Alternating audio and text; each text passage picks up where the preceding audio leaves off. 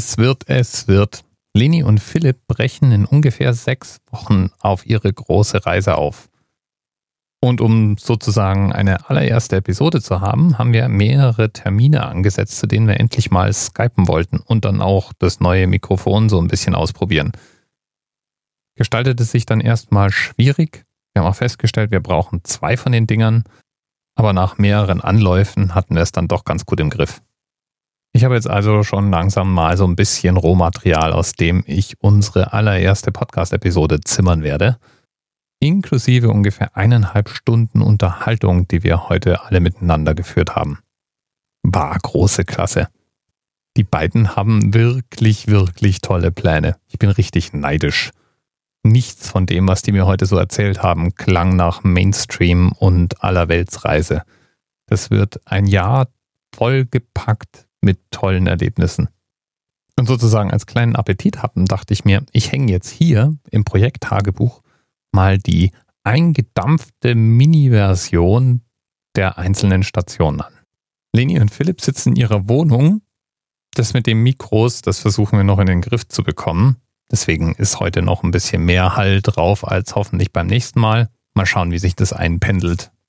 Aber bevor wir da eintauchen, musste ich eine ganz wichtige Frage klären. Die Frage, die mir seit drei Wochen auf der Seele brennt. Die selbst aufpumpenden Isomatten. Sind die eine Erfolgsgeschichte oder nicht? Ähm, das war eigentlich ganz einfach. Die sind, die sind mega. Die sind vielleicht, wie dick sind die? Ein bisschen dicker wie ein Daumen. Mhm. Ja. So von der Dicke her, aber isolieren richtig gut und sind auch super bequem. Aber die sind, die sind irgendwie nicht so selbst aufblasen, wie sie versprechen. Ja, ich glaube, beim ersten Mal, da haben die sich ein bisschen Zeit gelassen. da mussten wir dann noch nachpumpen, aber ja auf der Anleitung stand, ab dem zweiten Mal soll es dann irgendwie besser werden. Das Aber ich sehe, ich sehe uns schon in, in, in jeglichen Situationen, unterschiedlichen Ländern, dass wir das dann doch von, von Hand kann man ja nicht sagen, aber dass wir das dann manuell aufblasen werden. Mund zu Mund beatmen. genau, wir haben diesen super leicht gepackten Hightech-Rucksack und dann die 5 Kilo Fußluftpumpe für die Isomatte. genau, genau. Ja stellt sich also raus, die Isomatten, die erfüllen ihren Zweck. Gut zu wissen. Aber eigentlich hatte ich dir ja versprochen, hier einen Teaser reinzupacken. Nämlich die komprimierte Tour der beiden. Was haben die eigentlich im Lauf des Jahres vor anzusteuern? Und ja, um das gleich mal vorwegzunehmen, das hier ist das Projekttagebuch. Natürlich, fieserweise, behalte ich mir all die Details und die richtige Vorstellung der beiden für den echten Podcast zurück. Heute gibt es sozusagen nur den Trailer zum Anfüttern. Also, Leni, Philipp, wo geht's eigentlich überall hin ab Juni? Also wir fahren jetzt hier quasi los am 25. Juni mit dem Zug nach Berlin. Und in Berlin müssen wir dann umsteigen auf einen Bus. Das ist dann wie so ein Flixbus, nur der fährt halt über das Baltikum bis nach Russland. Das hat den Hintergrund, dass es keine Zugtickets mehr für die Fahrt Berlin-St. Petersburg gab. Also man kann die 90 Tage im Voraus buchen. An dem Tag, an dem wir dann buchen konnten, war direkt alles ausverkauft, alles weg. Wir wollen ja generell, wenn sich vermeiden lässt, nicht fliegen und die Reise mit dem Flug zu starten. Das wäre eigentlich so ein No-Go. Genau. 36 oder 35 Stunden, glaube ich, Fahrzeit. Das wird ein richtiges Abenteuer. Wo spuckt euch denn der Bus aus? In St. Petersburg. Genau, der nächste Station ist Moskau. Und dann wollen wir noch ähm, runter in Kaukasus, also so im Süden von Russland. Und da gucken wir, welche, welche Berge wir vielleicht besteigen können. Ähm, dann geht's weiter nach Georgien und nach Armenien, quasi mit dem Ziel Iran. Iran. Es wird noch äh, wilder, warte ab. Danach geht's ähm, nach Pakistan. Ich glaube, das Land ist super spannend. Ähm, dort kann man sich aber nicht so frei bewegen. Nee, also da muss man wirklich schauen, in welche Region. Also es gibt geht. zum, äh, wir haben uns das überlegt, ob man wirklich die komplette Strecke äh, bis nach Indien über Landweg gehen, also so ein Stück von der alten Seidenstraße. Problem ist nur dieser Grenzübergang. Es gibt nur einen einzigen Grenzübergang von Iran nach Pakistan. Mhm. Da tummeln sich irgendwie halt die Schmuggler und man kann da auch nicht allein rüber, sondern man hat dann die ganze Zeit so die Eskorte mit der Kalaschnikow. äh, muss alle zwei Stunden das Fahrzeug wechseln. Es geht irgendwie 600 Kilometer nur durch Wüste, wo teilweise halt auch schon, äh, wo es Entführungen gab. Also es ist ein heißes Pflaster. Äh, nichts, was man jetzt so leichtfertig mal. Ja. Genau. Ja. Ob es das dann wert ist. Das haben wir jetzt erstmal auf Eis gelegt mhm. und haben gesagt, wir ähm, machen das nicht. Und dann geht es weiter nach Indien. Ja. Und da Aufenthaltsdauer ungewiss. also wir planen im Moment mit zwei Monaten, aber haben gesagt, so die weitere Route, das kann sich alles halt unterwegs, so wie du sagst, kann sich das noch entwickeln. Vielleicht bleiben wir irgendwo länger und streichen dann was zum Schluss weg. Also werden wir ja. dann alles sehen. Aber dort sind wir sicherlich am längsten. Wir wollen viel in, in, in so Gegenden, die jetzt nicht überlaufen sind mit Touristen, nur eher so ein bisschen abseits ausgetretener Pfade. Da gibt es so in Nordostindien ganz tolle Gegenden, wo es noch richtig ursprünglich ist. Und wir wollen dann aber auch in Süden nach Kerala. Also da hat es ja die bekannten äh, Backwaters, dieses okay. Kanalsystem. Wenn wir jetzt unser Visum kriegen sollten für Indien, dann ist es hoffentlich eins, wo man mehrmals einreisen kann. Ähm, weil dann würden wir quasi, wenn wir so im Nordosten von Indien sind, das grenzt es ja an, an Bangladesch, wollen wir dort dann noch hin. Mhm. Und dann quasi von dort auch wieder zurück. Sprecht ihr denn irgendwelche der lokalen Sprachen? Also wie ist denn so euer Russisch? Hindi ist ja, eher... Du lernst ja gerade noch.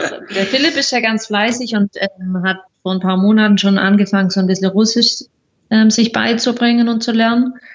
Ich beschäftige mich so ein bisschen mit Spanisch für dann für das Ende der Reise. Ja. Genau. Ja, aber das haben wir uns auf jeden Fall vorgenommen, dass wir dann uns zumindest in manchen Ländern irgendwie verständigen können. Ja. Richtung Jahresende, da kündigt sich jetzt wahrscheinlich, so wie es aussieht, Besuch bei uns an. Wahrscheinlich werden, werden wir uns mit denen in, in Malaysia treffen. Da sind wir gerade noch so ein bisschen am Planen. Thailand wollen wir noch machen. Und dann. Vietnam. Genau, Vietnam. Ja. Und dann geht es schon wieder hoch. Genau. Dann, dann es nach wahrscheinlich noch nach Südkorea. Ja. Weil wir da Freunde haben. Äh, Aber ja, über Hongkong gehen wir doch eigentlich, oder? Ja.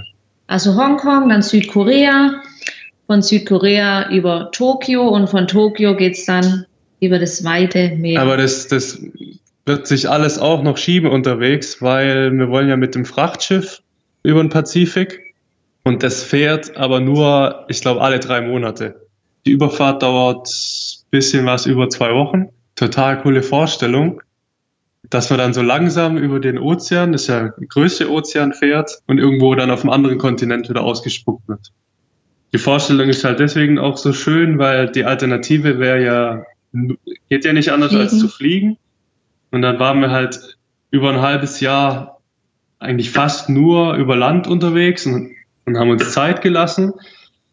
Und dann steigen wir in den Flieger und sind zwölf Stunden später auf einem anderen Kontinent. Also die Vorstellung ist halt total, das Pass würde überhaupt nicht passen. Deswegen sind wir da schon, also wollen wir das unbedingt machen.